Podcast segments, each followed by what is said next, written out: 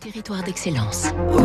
Donnons l'envie d'entreprendre au cœur des territoires. Avec la banque Tarno, une banque du groupe Crédit du Nord. Fabrice Lundi, qui ne rêve pas en ce moment d'un petit déjeuner naturel et bon pour la santé il paraît que le confinement a conduit un consommateur sur deux à améliorer le premier repas de la journée. Et parmi les produits demandés, les céréales, en hausse de 9%.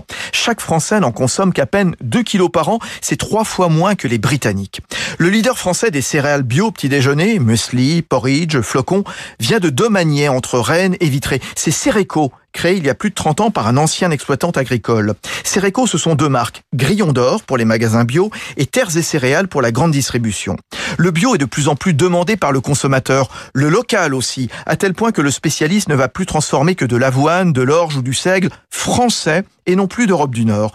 Une façon de challenger un petit peu plus les géants que sont Nestlé et Kellogg's. Sylvain Garnier, le directeur de Cereco. Euh, on a vu l'arrivée ces trois quatre dernières années des, des grands intervenants euh, du secteur conventionnel sur le marché des, des produits euh, biologiques. Donc ces, ces, grandes sociétés aussi ont, ont, retravaillé leurs recettes, donc elles nous challengent aussi, elles nous poussent à aller, à aller plus loin. Justement, c'est pour ça qu'on se développe aujourd'hui sur des produits enrichis en protéines, on va dire. Hein, les flocons de pois chiches, des lentilles vertes, des produits aussi où on essaye de se développer sur des produits de moins en moins sucrés et, et réduits en matière grasse notamment. Et profitant de l'expertise de la maison mère Tribala Noya le groupe laitier breton connu pour Sojason, Cereco vient de lancer une nouvelle boisson végétale à base d'avoine ou de riz.